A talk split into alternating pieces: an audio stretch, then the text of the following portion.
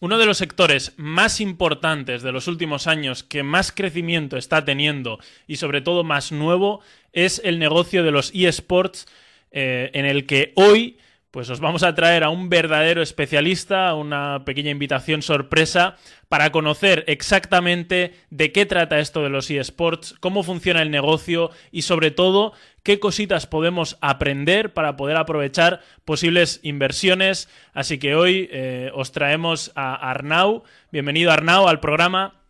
Hola, ¿qué tal? ¿Cómo estáis? Y como siempre, Ricard también, eh, bueno, que te iba a dar la bienvenida, pero estás en tu casa. hoy, Arnau me roba el protagonismo, ¿eh? hoy, ya no me das la bienvenida, ya, ya pasamos de todo. muchas gracias, Oscar, muchas gracias, Arnau, por estar aquí con nosotros.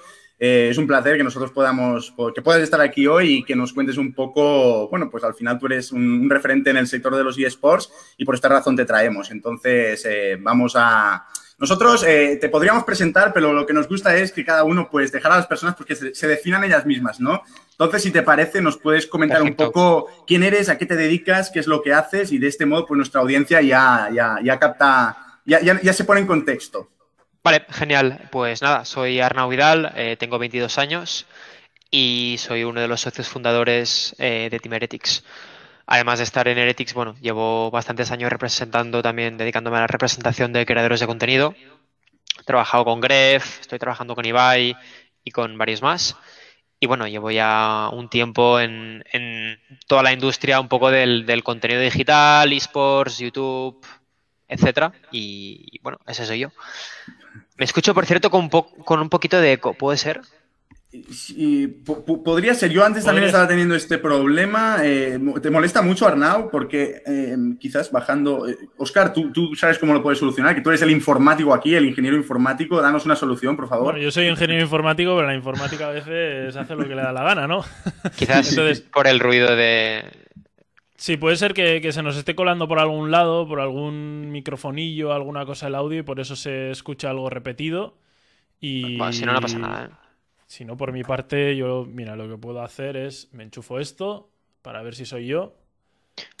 a, ver, a ver, vamos a probarlo. Esto, problemillas del semidirecto, ¿eh? Ah, ah. Eso es. Esto ah. luego queda bonito incluso.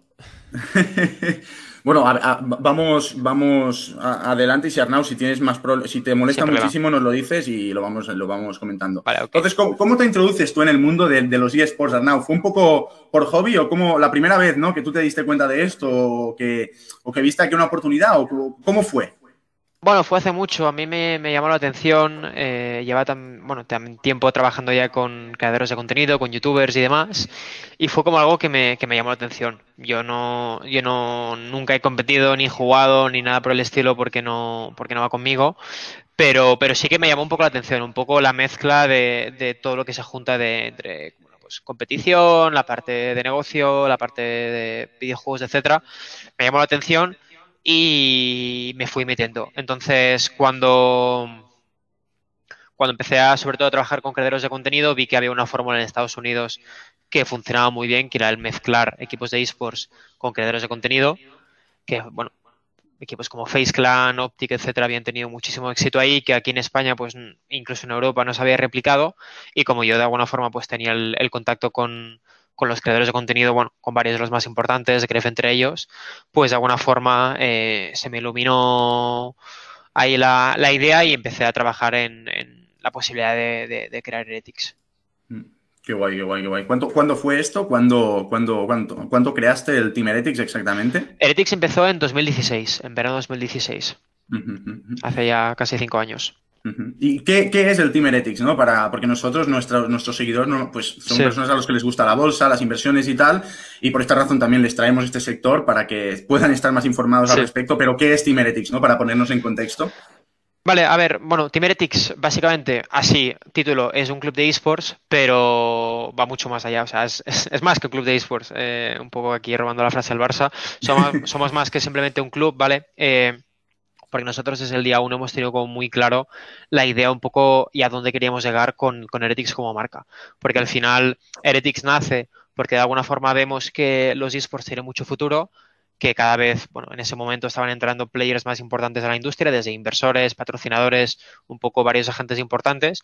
Estaba ya de alguna forma empezando a, a pegar el boom, pero sobre todo le faltaba audiencias. Al final, donde hay las audiencias está el dinero. Para que algo funcione lo mejor posible, con más audiencia, mejor.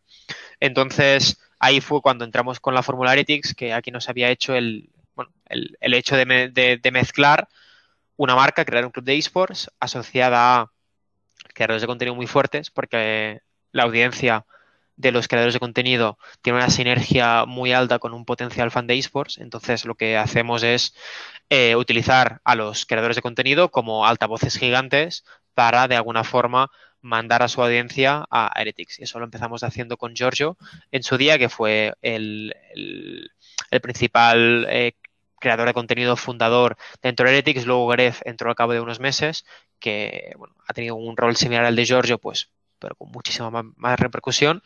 Y, fue así un poco como, empezó todo. Eh, con la idea de eh, lograr que, la audiencia de los esports fuera como más grande posible, mejor. Entonces, luego desde ahí no nos hemos conformado, porque al final hay muchísimos clubs que simplemente pues ellos se dedican a competir en sus eh, equipos, crear su contenido, etcétera. Y nosotros teníamos muy claro que una vez teníamos la marca Heretics asentada dentro de la industria, o sea, dentro del, de, de, la gente que conoce pues a los youtubers, a los esports, etcétera, que son mundos muy paralelos. Una vez hemos conseguido ser masivos ahí, teníamos muy claro que no queríamos solo conformarnos con el mercado de los esports y el de YouTube, etcétera, sino tocar otras industrias. Y eso es lo que hemos hecho. En los últimos años hemos firmado a, a Sergio Reguelón, por ejemplo, que es futbolista, eh, es, bueno, es parte de la accionaria del club, pero también es eh, embajador de la marca, lleva las camisetas, promociona, salen contenidos, etcétera.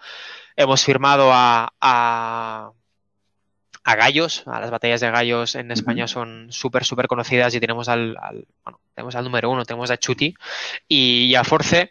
Y, y, luego también pues trabajamos con otros creadores de contenido que no tienen nada que ver con los esports o con el gaming. Tenemos a Baikalitos, que es uno de los referentes en, en moda, tenemos a Daniel Ojeda, que es full blogs, lifestyle, etcétera. Eh, pronto haremos también colaboraciones con, con cantantes, etcétera. Entonces, un poco la idea, el objetivo de Heretics es ser muy buenos en lo que hacemos a nivel de creación de contenido, esports, competiciones y demás, pero también posicionar la marca de alguna forma para que los jóvenes en España y Latinoamérica por X, Y o Z conozcan Heretics. Si no es porque siguen las competiciones, es porque lo ven a través de Chuti, porque va a una batalla de gallos y lleva la sudadera Heretics. O porque les mola Reguilón y ven que trabaja con nosotros. O por Gref o lo que sea. Entonces, de alguna forma, estar presente en todas las partes de, de, de, consumo de entretenimiento que los jóvenes tienen hoy en día, jóvenes y no tan jóvenes, para posicionar a la marca pues, de una forma muy transversal e incluso como un movimiento cultural, que no sea solo un club de esports. Súper interesante y, y súper acertado, me parece, el, el, punto de vista, porque al final, eh, cuando abarcas un poquito más o cuando amplías un poquito más el punto de mira, eres mucho más sólido, ¿no? En, en cualquiera de las situaciones que, que, que, pueda ocurrir en cualquier sector. Y como marca, me parece una decisión muy, muy acertada. Así que felicitaciones desde aquí, Arnau. Gracias. Total, me parece brutal. Eso es. Eh, por centrarnos un poquito en el negocio de los eSports y para que lo entendamos mejor nosotros y para que lo entienda mejor todo el mundo. Sí. Eh, bueno, eh, estábamos mirando datos y veíamos que, bueno, los, los, medios de comunicación decían pues que de 2018 a 2022 podría crecer el sector un 9%, pero nos gustaría saber desde el punto de vista desde dentro, ¿no? Desde lo que se palpa en el día a día, ¿qué es lo que notáis vosotros? Obviamente el, crecimiento desde fuera se ve, pero desde dentro, ¿qué se siente? Hombre, la industria está creciendo mucho. Siempre hay años que, que, pasa mucho y años que no pasa tanto, porque esto es un poco como todo. Estás aquí, das un salto súper grande, necesitas un tiempo para estabilizarte, luego das otro, te estabilizas, y es un poco así. Entonces, el 2020, por ejemplo, si encima le añades pues todo el tema del coronavirus y demás, que el mundo se paró, pues de alguna forma ralentizó el crecimiento, pero sí que yo, por ejemplo, comparo donde estamos tanto como industria como nosotros como empresa, ahora en 2021 respecto a 2018, y es, es, es, otro mundo. Entonces, sí que la verdad es que está creciendo a pasos muy agigantados. También es cierto que hay mucha gente que lo quiere vender como eh, algo que crece mucho más rápido de, la, de lo que ahora realmente está pasando. O sea, la industria está creciendo muy rápido, pero hay gente ya como lo vende que no, los esports tiran más que el fútbol. No nos equivoquemos, no nos equivoquemos. Y tampoco vendamos humo. Pero sí que es cierto que la industria está creciendo muchísimo y nosotros lo vemos. Comparamos dónde estábamos a nivel de negocio y en otros aspectos hace dos años y medio, hace tres años respecto a ahora, y es, es, es otra película. Entonces, eh, perdona, Oscar, Oscar, comenta, comenta. No, no, no, sí, iba a decir que, sí, de, hecho el, tiempo juega un poquito a favor, ¿no? Creo yo, de los, de los eSports por el tema generacional, ¿no? De hecho, ya salía Florentino ahí con un poquito de miedo queriendo crear la Superliga, porque decía que la gente joven cada vez consumía menos el fútbol, por ejemplo, y consumía más este tipo de, de contenido.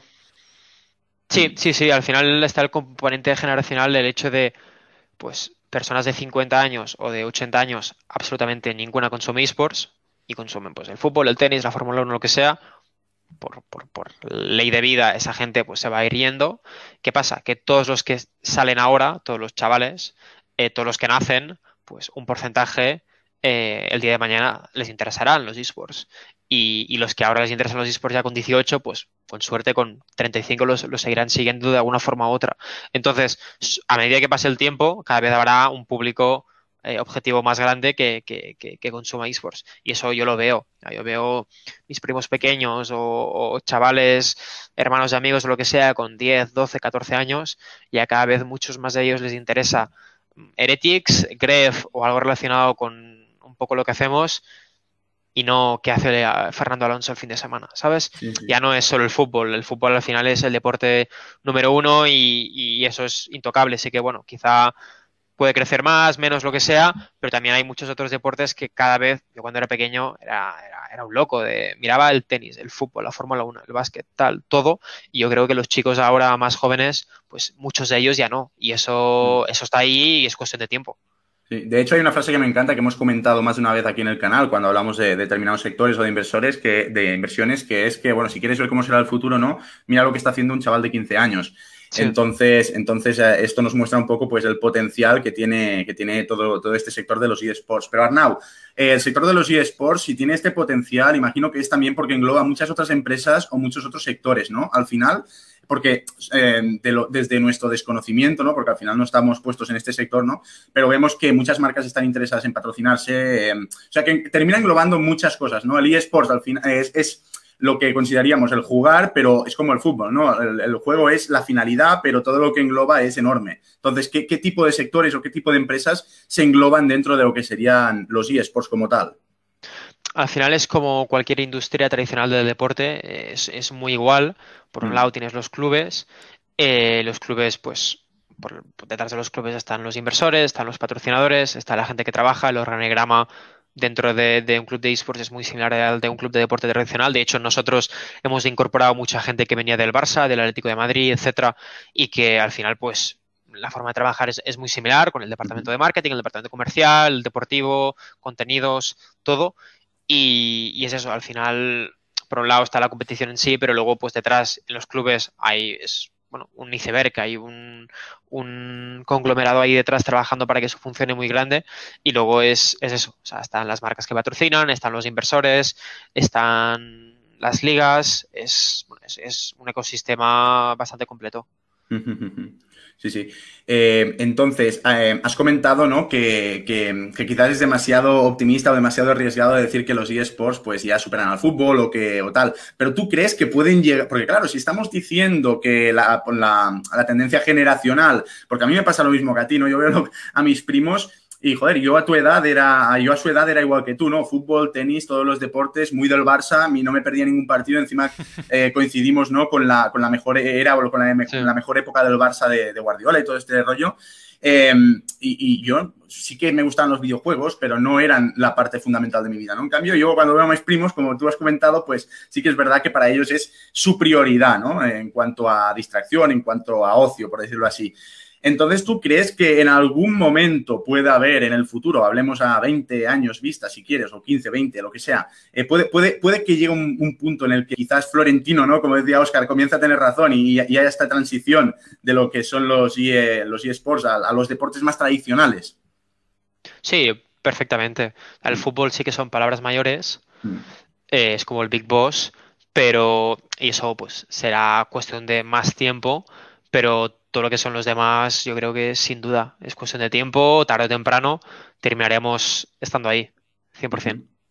A mí una cosa interesante que me ha parecido que has comentado, ¿no? Eh, en el caso de Heretics, no sé si esto es habitual, eh, pero sí que vemos que, los dos, vamos a decir, las dos partes más fuertes de, los dos ámbitos, del deporte tradicional y, de los eSports, pues en este caso eh, es todo el sector de eSport en general que va, creciendo y luego mm, el Goliath, vamos a decir, de los deportes tradicionales sería el fútbol. ¿Crees que puede haber una integración entre clubes? Se está viendo que algunos clubes de fútbol están creando sus pequeños equipos de, eSports. ¿Crees que los eh, equipos de eSports pueden integrarse en el fútbol o se escucha algo similar y que al final se acaben generando superclubes que engloben, pues más, más que nada, lo que más interés genera en, en la sociedad, que sería fútbol y eSports en un futuro? Sí, yo creo que sin duda. De hecho, se ha visto ya. Hay clubes que han hecho apuestas más pequeñitas, con pruebas piloto, pues que dan el FIFA, cosas que de alguna forma están más alineadas con lo que ellos hacen. Otros sí que se han tirado más a la piscina y han sido más ambiciosos, como el, bueno, el Paris Saint Germain, el PSG, abrió su sección por todo lo alto. El Schalke 04 también incluso compró una franquicia de LEC por varios millones de euros. O sea, hay clubes ya, de hecho, que están haciendo pues entradas y apuestas fuertes. Hay otros que están probando un poco más poco a poco, porque al final, bueno, ellos son como muy tradicionales, esto es como muy disruptivo y por ejemplo asociarse pues con algunos juegos en los que hay pues disparos o violencia, aunque sea algo más secundario y ellos lo ven como muy muy, muy, muy fuerte. Al final ellos vienen de, de, otra cosa totalmente distinta. Entonces, es cuestión de tiempo, es cuestión de tiempo que se vaya normalizando y que ellos cada vez lo vean más como, uno, como una posible competencia y dos, como algo totalmente normal, establecido, etcétera, y, con el, vamos, en cuestión de pocos años veremos más de un club de, fútbol mm. absorber a otros equipos de esports. Y en España ya a medio pasado, bueno, Crim está asociado con el Betis, y hay otros clubes de fútbol que poco a poco van entrando, entonces llegaremos ahí seguro. Mm. Porque ¿cuánto dinero puede mover, por ejemplo, un torneo de, de eSports? Depende, o sea, depende en cuanto a premios, bueno, los, torneos, más grandes, los torneos más grandes pues tienen alrededor de 500 mil dólares de premio, un millón. Está el de International de Dota, que es como algo superlativo, que no sé si hay 20 millones de dólares o algo así. Pero el, dinero realmente no está en los premios, porque los premios, al final, un porcentaje muy elevado va para los jugadores. El negocio de los clubes, nuestro negocio, está con la venta de merchandising, con los patrocinadores, con otras vías de negocio que, por ejemplo, nosotros ahora mismo estamos desarrollando. Hace, hace tres días, esta semana, anunciamos nuestra primera tienda en el centro comercial de X Madrid, que es, una pasada. Pues está ahí, está en el negocio que nosotros generamos. Los premios deportivos es algo más secundario.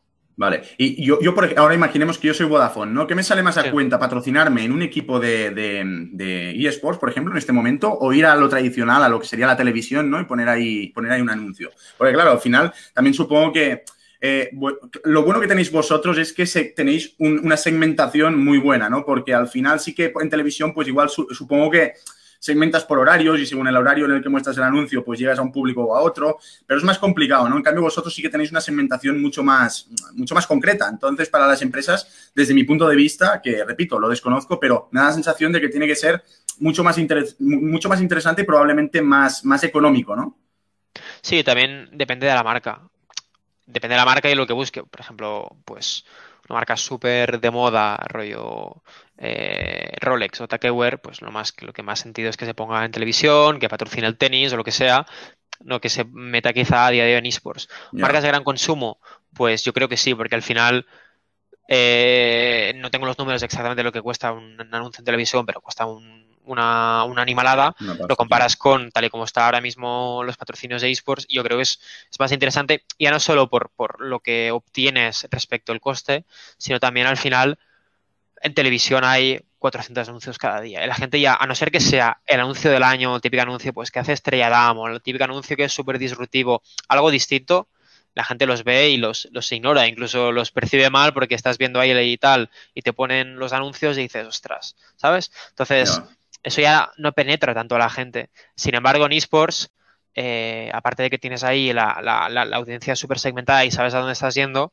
eh, la gente lo percibe como algo bueno, porque como la gente que consume, la gran mayoría que consume esports está de alguna forma tan comprometida con el crecimiento y el desarrollo de la industria y son los primeros que quieren de alguna forma ver el, el sector crecer, ostras, tú eres un club de esports y presentas una marca de fuera del sector, por ejemplo, nosotros presentamos Adidas hace ya unos años, o a San Miguel, etcétera, la gente lo celebra, incluso gente que no es fan de tu club, lo celebra, lo comenta, porque de alguna forma representa el crecimiento del sector. Entonces, eh, impactas a mucha gente y esa gente lo percibe bien, lo abraza, lo, lo, celebra. Entonces, ostras, yo creo que, el impacto es mucho más positivo que el de un anuncio más de los 400 que hay en televisión, ¿sabes?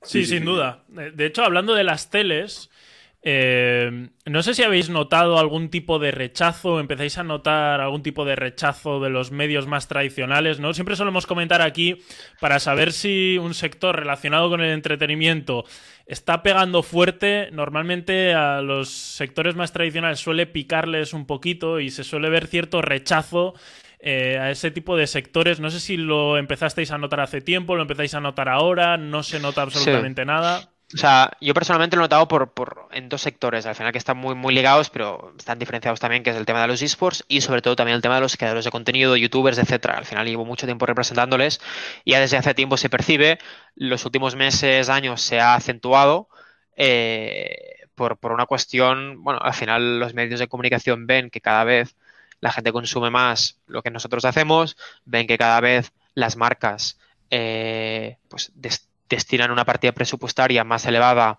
al, a lo que nosotros hacemos respecto a la publicidad tradicional y eso pues lógicamente no les gusta.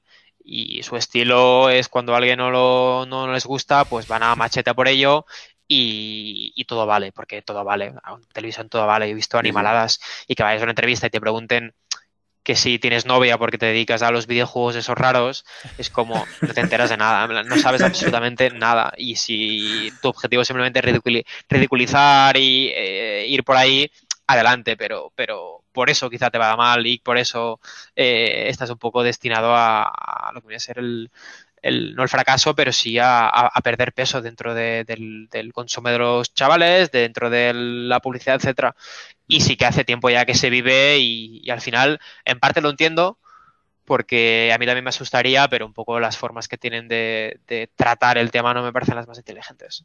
Sí, de hecho creo que es un movimiento poco inteligente porque estás, te estás enemistando, entre comillas, con todas las generaciones, pues de 30 años hacia abajo, de 35 hacia abajo, lo que sea, que al final va, va a ser tu futuro donde te tienen que dar de comer en el futuro. No, y, en, vez de evolucionar, estás echando piedras ahí cuando, por ejemplo, hay, digo futbolistas, hay periodistas que están siendo muy listos, que están empezando a crear contenido en YouTube, que están haciendo Twitch, está Rubén Martín, creo que Maldini incluso, Mr. Chip. Ostras, sé inteligente, identifica lo que los chavales ahora consumen y en vez de criticarlo, Sí, sí, sí. Métete tú ahí también, porque al final el pastel es para todo el mundo, ¿sabes? Pero bueno, supongo que es cuestión de tiempo que también se vayan dando cuenta. Incluso, incluso también ya fuera de estos sectores, ¿no? Por ejemplo, el caso de Iker Jiménez, que también tiene su canal de YouTube, que, que, un tío que siempre toda la vida en televisión, pues que tío inteligente que ve, que ve lo que hay, ¿no? Que ve hacia dónde va el mundo y que, bueno, pues que, tienes dos, dos, opciones, o rechazarlo y cavarte tu propia tumba, o abrazar lo que viene y juntarte con esta gente para prosperar todos juntos. Y, aprovecharlo, sí, sí. Y aprovecharlo, exactamente. Al final de esto van esta, este tipo de olas. Eh, entonces, Arnau, yo cuando, cuando hablamos de, de, de los juegos, Em, tengo por aquí un dato, ¿no? Que, em, los juegos en, dispositivos móviles, representan el 45% de los ingresos. O sea, que no solamente estamos hablando de, del chaval que juega delante del ordenador, ¿no? Lo, que sea, sino que también son muy importantes, ¿no? Los juegos a, nivel de, de móvil, porque al final todo el día vamos pegados a la pantalla. ¿Cómo lo ves tú esto? Sí, cada vez está creciendo más. yo, yo personalmente nunca he jugado a, juegos de móvil. Tengo mis amigos que estaban todos enganchadísimos en su día al Clash Royale, etcétera. El Clash Royale, por ejemplo, pegó mucho y a nivel de eSport también tuvo mucha repercusión.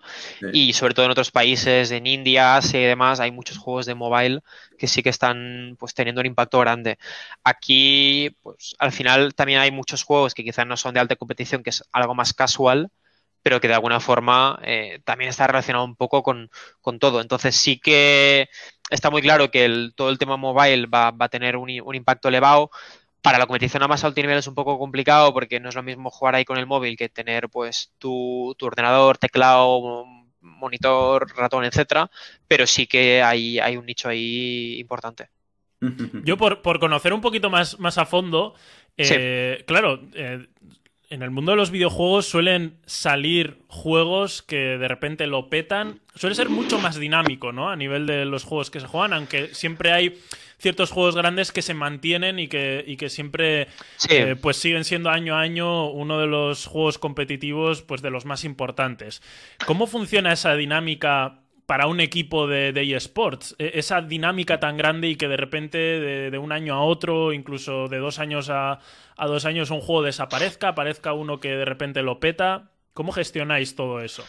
Bueno, es, es, es, un trabajo complicado y que tienes que hacer muy bien, porque al final es eso. Está el, Call of Duty, el League of Legends, el Counter Strike y tal, que llevan ahí mil años y que están siempre ahí, pero luego hay otros juegos que salen, como el Fortnite. En su día el Clash Royale salió, pegó súper fuerte y ahora está prácticamente muerto. Está el Valorant que también ha salido recientemente. Entonces, pero también están luego otros juegos que salen, parece que van a ser un bombazo, como por ejemplo el Apex, a cada unos meses se muere prácticamente todo el hype. Entonces, es, por una parte, también está un, factor suerte porque tú no sabes 100% cómo evolucionará un juego, pero también tienes que hacer un trabajo muy bueno de análisis porque si, por ejemplo, sale un juego, hay mucho hype, todo el mundo está hablando de él, entras a tope, eh, inviertes, fichas, tal, no sé qué, y luego, a cabo de tres meses, ese juego, boom, se deshincha.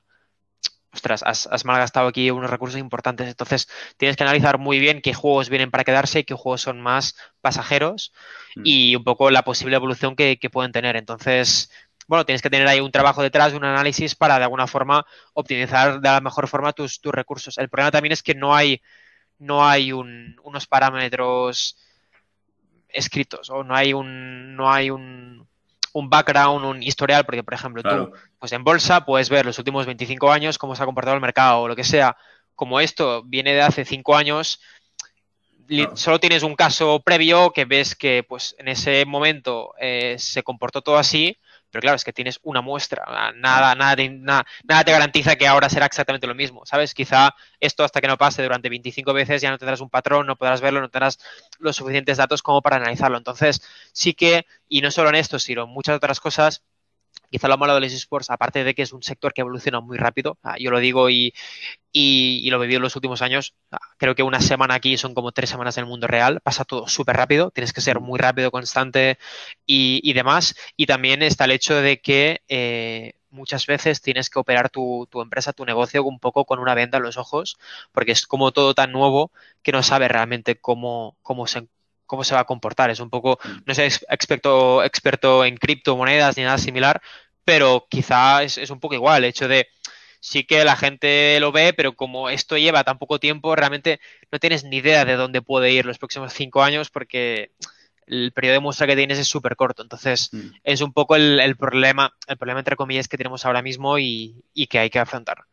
Sí, al final estáis abriendo un mercado, o sea, sois los primeros, ¿no? Que estáis, que estáis apostando por esto fuerte, porque claro. sí que es verdad que hay otros equipos, supongo, yo tengo compañeros, por ejemplo, en Italia que tienen, tienen equipos de, Fortnite y tal. Bueno, yo digo de Fortnite porque tampoco domino mucho, ¿no? Pero sé que el juego principal que juegan es de Fortnite.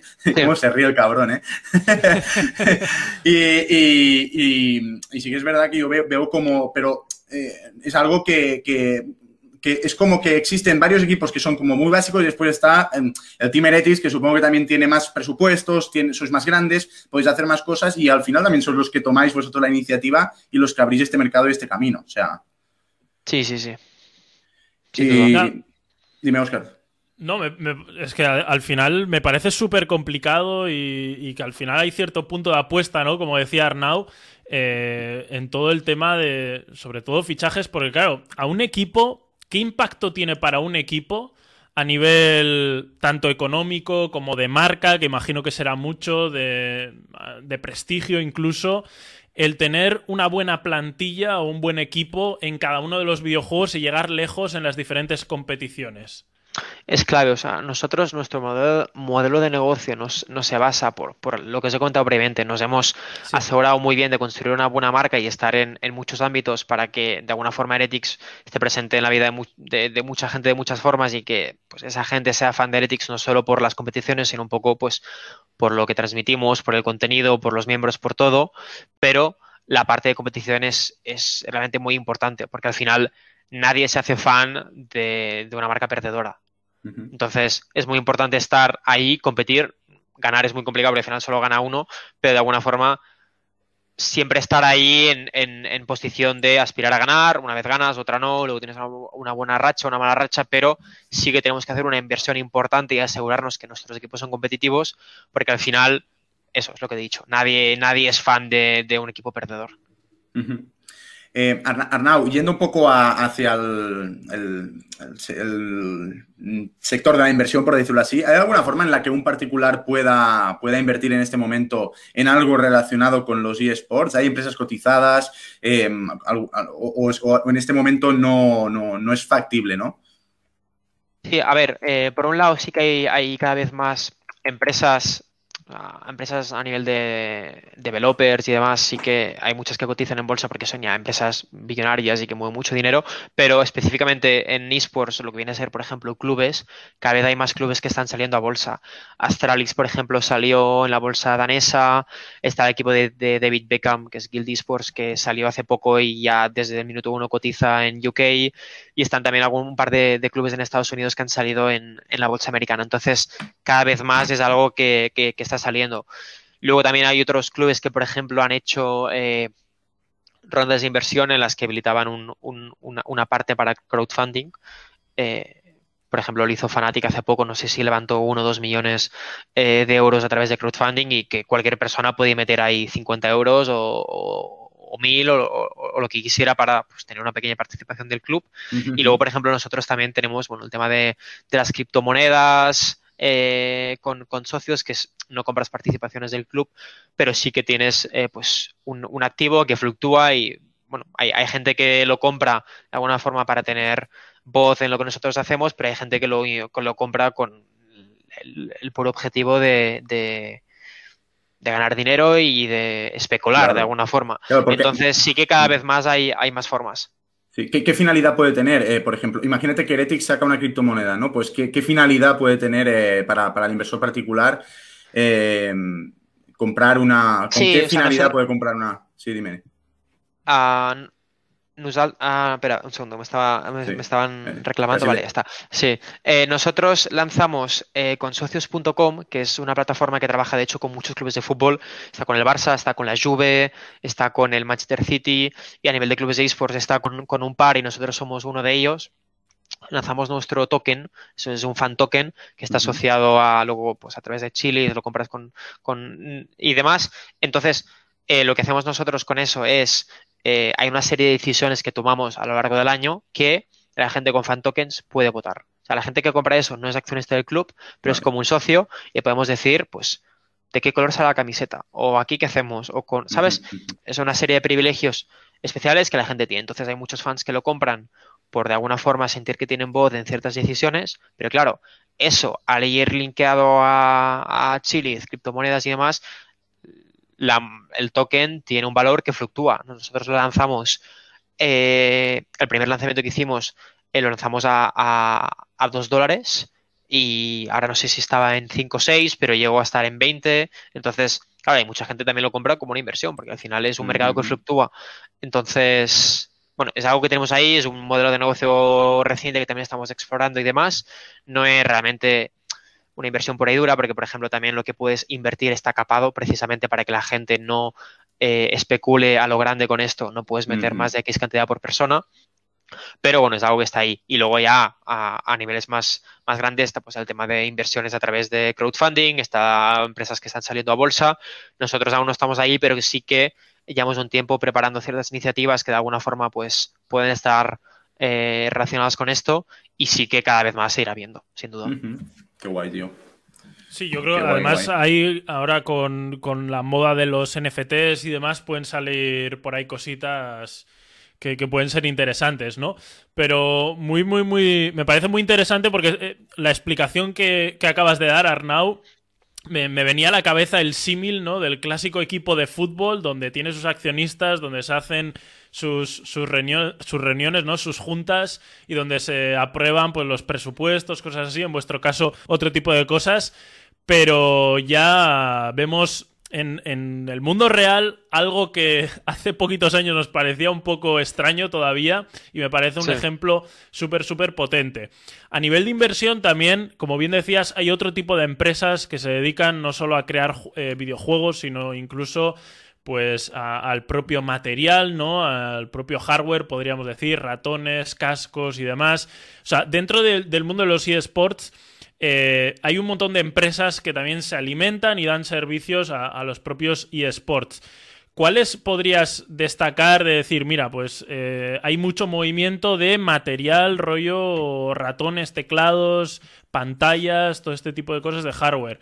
O el tema de los de la creación y la venta de videojuegos, vemos que que hay mucho movimiento y, también pues a los equipos de eSports les llega pues dinero desde ahí o patrocinios o lo que sea. ¿Qué sectores ves que, hay mucho movimiento en ese sentido? Eh, a ver, por un lado, las empresas grandes que desarrollan los videojuegos son muy, muy, muy grandes. O sea, hasta Activision Blizzard, que cotiza en Estados Unidos desde hace mil años y tiene un revenue muy elevado.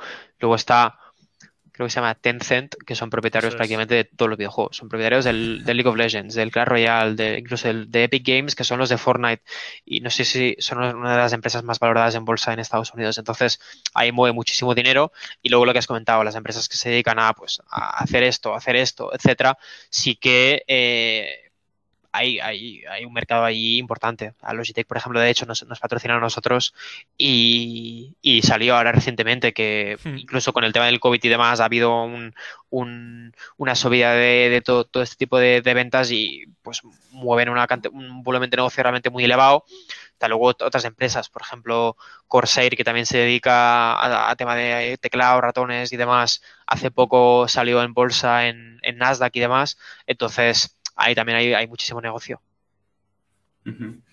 Puede ser que Nintendo y Sports y estas un poquito más clásicas les falte ese empujoncito quizás de, meterse en el mundo eSport. Sí, van más por, van más por, otro lado, sí. Súper interesante. ¿Cuál, ¿Cuál, es el, gas, el mayor gasto que tiene un equipo de eSports, por curiosidad? Salarios de, de jugadores y de empleados. Claro, porque al final los jugadores cada vez más, eh, los fichajes de jugadores, yo por lo que me fijo así desde fuera, no conozco a ninguno, ¿eh? también te digo, igual fichan al Cristiano Ronaldo de, los videojuegos, no lo conoces, pero sí que se ve que, a nivel de cómo se presentan, eh, cómo se forma un poquito todo eso, cada vez los jugadores eh, tienen mayor nombre, imagino que mayores salarios, que ahí al final se ve que el propio sector está, está creciendo, ¿no? Y que ese impacto y esa forma de presentar, yo creo que es un reflejo claro de que, eh, ojo, cuidado, que timbren los jugadores de fútbol que, que yo, los jugadores de eSport. Yo he visto anuncios de, jugadores de eSports muchísimo mejor hechos que, que ya ni, o sea, lo que es fuera del fútbol ya, ni lo comparo porque es que creo que estamos por, por encima. O sea, veo los contenidos que hacemos nosotros respecto a otros deportes más minoritarios como el handball o lo que sea, y es que ya no tiene ningún tipo de, comparación. Incluso si lo comparamos con el fútbol, he visto anuncios de, esports bastante más trabajados y con bastante más eh, dedicación detrás que, que, que, en fútbol. Entonces, cada vez se ve más y es cada vez más tangible. Y bueno, nosotros, por ejemplo, cada vez eh, en cuanto a, volumen de, traspasos, etcétera, las cantidades son más altas. O sea, nosotros hemos hecho operaciones de venta y, compra de jugadores ya de, seis cifras, que ya son palabras mayores. Entonces, cada vez, bueno, ya hay jugadores que se han vendido incluso por, por más de un millón, dos millones de, euros. Entonces, que ya no es, ya no es un juego. qué guay, qué sí, es que además lo que se ve desde fuera al menos es que los clubes de eSports al final si algo tienen es que dominan mucho mejor, entienden mucho mejor todo lo que son redes sociales, eh, todo lo que es el contenido online en general. Me gustaría ver algún día, y esto igual es una pedrada, ¿no? Pero me gustaría ver algún día, ojalá sea Heretics, que un equipo de eSports compre un equipo de fútbol y ahí veremos el gran cambio, ¿no? de cómo se hacen las cosas en, un sector y cómo de diferente puede ser en un sector más tradicional. Entonces, Florentino Eves tenía razón, no, sé qué, de Superliga como mínimo. Estamos lejos. Bueno, a ver, de hecho, un equipo de segunda veo así se podría hacer perfectamente. El, lo otro ya está en otro nivel. Muy bien, muy bien. Pues bueno, ya, ya, para terminar, Oscar, vamos a tocar los temas curiosos. Siempre uh, para terminar estas entrevistas, Arnau, lo que hacemos pues es eh, poner ahí tres o cuatro preguntitas así más curiosas, ¿no? Para sí. darle un poco más de, de, entre comillas, de salseo, ¿no? A, la, a lo que es la, el vídeo. Eh, vale. Nada, por ejemplo, la primera, tú que conoces más a, a los gamers, a los youtubers, ¿no? Eh, ¿Cómo están llevando todo el tema, todo el tema de Andorra y este ataque, ¿no? Por parte de los medios tradicionales? ¿Cómo lo llevan ellos realmente? Yo, mi, mi, punto de vista sí. es que les da un poquito igual, aunque es un poco cañero eh, ver los medios de comunicación, al final yo creo que les da un poquito igual, pero seguro que Arnaud nos, nos confirma o nos da mejor información. Sí, generalmente les da bastante igual, porque al final lo que os he dicho antes previamente, pues mm. ellos lo ven cada día y es como que lo tienes interiorizado y cuando sabes un poco cómo funcionan es como me da igual lo que me digas, porque sé que eres basura, básicamente. Entonces, es un poco así. Pero al final, pues, son personas y todo el mundo claro. tiene malos días y el, tienes un mal día y enganchas tres seguidas de estas y al final de alguna forma te afecta. Mm. Eso es seguro. Pero generalmente eh, da bastante igual. Porque también si se lo tomaran a pecho, pues estarían todos calvos, ¿sabes? Claro. Entonces, sí, sí, total. Tienes que pasar. Totalmente. Sí, sí. Eh, ¿Y cuánto, cuánto dura la o cuánto puede durar la carrera de, de, un, de, un, profesional de los eSports? Porque, claro, el futbolista tiene un límite que es el límite físico, ¿no? Pero el. el, el pues mira, esto es un poco lo que os he dicho antes. Como no hay un, unos años previos en los que te puedes basar, realmente. Sí no hay nada estandarizado porque nosotros mismos lo estamos descubriendo ahora, porque había un poco la creencia de que pues hasta los 25-30 es hasta donde podías competir, pero luego hay jugadores ahora con 32-33 compitiendo mm. al más alto nivel que pues quizá no tienen los mejores reflejos en comparación con un chaval de 22, pero tienen muchísimos pues otros aspectos que sí que pues tienen ventaja a nivel de pues inteligencia, eh, experiencia, etc, etc, etc. Entonces, es algo que habrá que ir viendo un poco en los próximos años a ver hasta dónde se puede llegar, porque cada año que pasa dices, ostras, ah, pensaba que la línea eran los 30, pero ahora veo esto con 32 tal, y quizá en dos años dirás lo mismo, así que yeah. habrá que ver un poco cómo evoluciona. Los reflejos se pierden, es, es, algo natural y obvio, pero hay muchos otros factores, también puedes cambiar el estilo de juego, puedes, bueno, es un poco pues como en el fútbol, los, los porteros duran mucho más que el delantero centro por, pues por la naturalidad de la posición, pues en esports también puedes de alguna forma evolucionar y, y alargar tu carrera con, con, un cambio. Y también es eso, puedes compensar la, la, falta de reflejos con otras cosas. Entonces, habrá que ir viendo, básicamente. Claro, a mí una cosa que me llama mucho la atención es la parte de preparación de, de, de un jugador de, de eSport profesional, porque al final, como decía Ricard, en el fútbol lo ves claro, bueno, la táctica, eh, la técnica, la, la parte los física entrenos, y demás, eh. los entrenos te, los, los, tenemos ya muy vistos, entre comillas, te lo imaginas. Pero un tío de, de eSport, al final, ¿qué facultades tiene que tener eh, para ser bueno? ¿Y qué tipo de entrenamientos se realizan en, los eSports? Sí, hay, hay, muchos factores. Al final tienes que tener pues una buena habilidad, tienes que ser bueno, pues cuando puntería, disparar, etcétera, pues como en el fútbol tienes que tener buen toque de balón, pero luego hay otros factores. Está pues es muy importante ser inteligente, ¿vale? Los jugadores, los típicos que son más de pum, les cuesta más, eh, porque hay una parte muy importante de, se llama game sense, un poco de, de, tener visión de juego, de ver las cosas, de tienes que ser muy inteligente, hay algunos juegos más que otros, eh, todo el tema de la memoria muscular, reflejos, eh, también sobre todo pues todos los temas psicológicos, depresión, mentales, etcétera, pues hay que gestionarlos. Bueno, cada vez hay más factores y cada vez se está de alguna forma trabajando más en otras facetas a nivel pues, de psicólogos deportivos, fisioterapeutas, etc, etc, etc. Y también estamos innovando ahí porque estamos, bueno, en proceso también de descubrir qué es lo que funciona, lo que no. Eh, el fútbol prácticamente está todo inventado, ¿sabes? Mm. Y aquí no, aquí tienes muchísimo margen por, por inventar y habrá que ver, pues es lo que os he dicho. Los próximos años se irá viendo porque como no hay un, un histórico detrás, pues es, es, un terreno muy amplio para seguir innovando. Muy bien. Y yo la, la, última también me gustaría. Siempre solemos hacer esta pregunta. La anécdota más rara que te haya ocurrido en tu caso en el mundo de los eSports, la que quieras contar, pero siempre nos encontramos sorpresas que. Ostras, es que soy muy malo con esas cosas, ¿eh? honestamente. Eh, ha habido situaciones muy surrealistas, pero ahora que. Igual, igual, igual la, juventud, Arnau, has tenido algún problema, ¿no? Por el tema de, de juventud, pero al final, si tú dices que eras representante de, de, youtubers, ¿no? En este caso, supongo que cuando tú te has tenido que reunir en determinados momentos con determinadas personas, esas personas eran personas ya hechas y derechas, ¿no? Con una experiencia, con igual cuesta entrar en una reunión con alguien que tiene, yo que sé, vamos a poner 40 o 50 años, ¿no? Y que le venga un chico de 20, 20 y tantos hablarle de X cosa, ¿no? Eh, no sé si por aquí has tenido algún problema. Sí, situaciones un poco surrealistas. No sé, por ejemplo, una vez nos fuimos a Los Ángeles para hablar con... Bueno, hay varios juegos que han hecho ligas franquiciadas. Call of Duty nosotros en su día tenemos de los mejores equipos del mundo, hicieron una liga franquiciada, que se cargaron el circuito que había y hicieron como un modelo como la NBA, de ahora desaparece todo, vamos a dar 12 licencias por 25 millones de dólares de buy para cada uno que, que las pueda pagar y la liga pasará a ser cerrada, franquiciada y tal.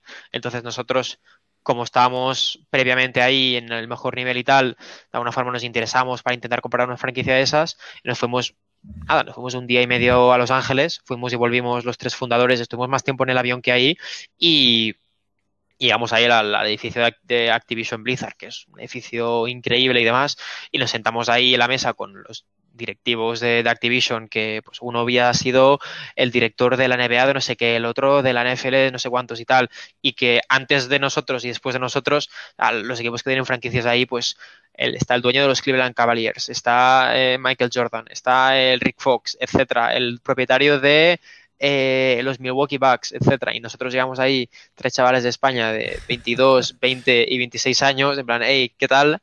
Eh, cuando ahí pues había estado sentado un billonario, un propietario de una franquicia de la NBA, pues fue como un poco surrealista. Claro, ellos nos miraban con una cara de what the fuck, ¿sabes? Pero luego empezamos a hablar con ellos y a los cinco minutos nos ganamos su respeto y de hecho fue súper bien. Pero claro, el hecho de presentarte ahí y dar ir de una punta a la otra del mundo y sentarte ahí cuando estaba ahí un, tiburón, un pez gordo, ver un poco la, la, cara de la gente de que son estos chavales que tendría que estar en el instituto, eh, es, es, curioso, pero bueno. Es, Decirme por favor que ibais en chándal o algo así. Ah. No, no, no, nos vestimos bien, nos vestimos, no, no, ahí vamos bien vestidos. Muy bien. Pues nada, por mi parte, Oscar, no sé si quieres decir algo más. Sí, eh, creo que ha estado súper, súper interesante. De hecho, quiero que la gente se conciencie de que estamos hablando con una persona dentro de los eSports, aunque pueda ser menos conocido, dentro de uno de los equipos más importantes, eh, el Florentino Fernández del Florentino Fernández, digo yo. Florentino, Fernández, esta, es buena, ¿eh? Florentino Fernández. El, Florentino del futuro, al menos eh, lo, que os digo, uno de los equipos más importantes. Y, una persona que, como habéis visto, controla muchísimo y sabe muchísimo. Eh, creo que no se le está dando el valor, pero en el futuro se le dará muchísimo más el valor de lo que están haciendo. Y por mi parte, máximo respeto, eh, máximo apoyo, obviamente, y un verdadero placer muchas gracias también a Florentino Vidal por mi, parte. Y no, de verdad, muchas gracias Arnau por haber estado aquí, por, habernos echado un cable a nosotros también y a nuestra audiencia para que conozca un poco más del sector de los, de los eSports. Nos has dado ahí un par o tres de nombres de empresas que seguro que más de una persona les va a servir, la va a investigar y igual pues en algún momento decide entrar. Y, nada, ya sabes que, siempre que quieras nos tienes que ir a lo que sea. A jugar no, no, no, no vamos a venir a jugar, pero, pero, pero con lo que podamos vamos a colaborar, ¿vale? Eso es, si necesitáis inversores o lo que sea, ahí sí podemos colaborar. Si buscáis a alguien que sea bueno al Counter-Strike, ahí está más complicado, ¿no, Ricardo? A no ser que, que, tú tengas una sorpresa por ahí. yo en el Pro yo jugaba mucho al Pro, pero siempre perdía, me enfadaba con mis amigos y nos terminábamos a hostia siempre. O sea que tampoco no, no, voy a ayudar en eso, ¿no? Yo jugaba en las épocas que salía el Roberto Larcos y con los nombres cambiados todavía. Roberto Larco, imagínate. Vaya, pues bueno, Arnau, muchas gracias. muchas gracias a vosotros por, invitarme. Es un placer siempre este tipo de entrevistas para de alguna forma dar un poco más a conocer a, gente que, no tiene ni idea o que lo ha escuchado más de, rebote o lo que sea para introducir un poco lo que hacemos. Y nada, eh, también invito a, vuestra audiencia que, que de alguna forma se interese o, muestre, bueno, eso, muestre interés y haga, un poco de researching de, lo que hacemos porque realmente vale la pena y seguro que incluso pues pueden ver oportunidades interesantes para, para el futuro o lo que sea. Y nada, como he dicho, un placer y muchas gracias. Muchas gracias. Muchas gracias a ti.